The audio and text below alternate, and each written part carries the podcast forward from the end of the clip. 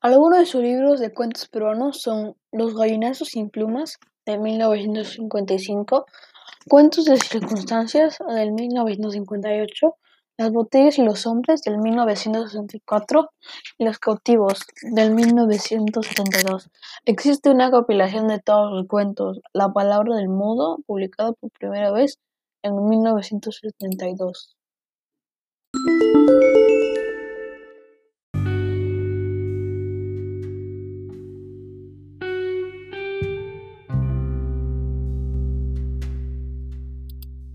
Algunos de sus libros de cuentos peruanos son Los gallinazos sin plumas, de 1955, Cuentos de circunstancias, del 1958, Las botellas y los hombres, del 1964, y Los cautivos, del 1972. Existe una compilación de todos los cuentos, La palabra del mudo, publicada por primera vez en 1972.